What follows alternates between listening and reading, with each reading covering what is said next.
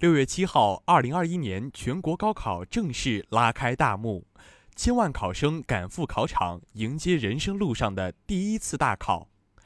随着上午考试的结束，备受关注的各地考试作文题目纷纷揭晓。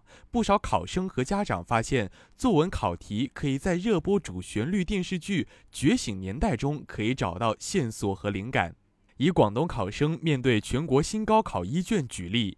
作文考题要求如下：阅读下面的材料，根据要求写作。一九一七年四月，毛泽东在《新青年》发表《体育之研究》一文，其中论及体育之效时指出，人的身体会天天变化，目不明可以明，耳不聪可以聪。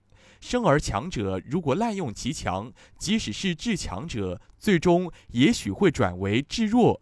而弱者如果勤自锻炼，增益其所不能，久之也会变而为强。因此，生而强者不必自喜也，生而弱者不必自卑也。无生而弱乎？或者天之佑我以至于强，未可知也。以上论述具有启示意义，请结合材料写一篇作文，体现你的感悟与思考。要求：准确角度，确定立意，明确文体。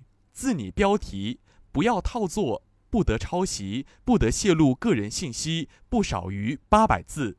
看过《觉醒年代》的观众们都知道，全剧中大概有一到两集的篇幅在讨论《体育之研究》这篇文章。剧中还多次提到，在救国救民的道路上，中国人需要提高自己的身体素质、民族的体育素质等观点。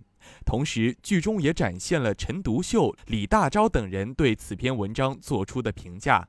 随后，高考语文《觉醒年代》YYDS 两个词条分别登上微博热搜榜第一、第二的位置。网友表示，感觉今年高考题目就是《觉醒年代》观后感，《觉醒年代》押题权重。还有没看过《觉醒年代》的考生吗？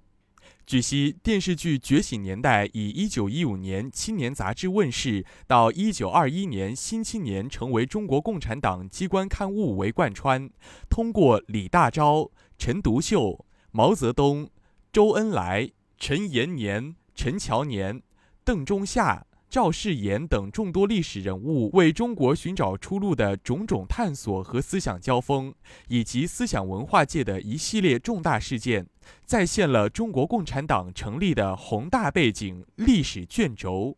该剧自今年二月一号登陆央视首播后，取得了豆瓣九点三分的超高评分，被观众赞为神剧。感谢大家收听羊城晚报新闻播报，我是主播泽深。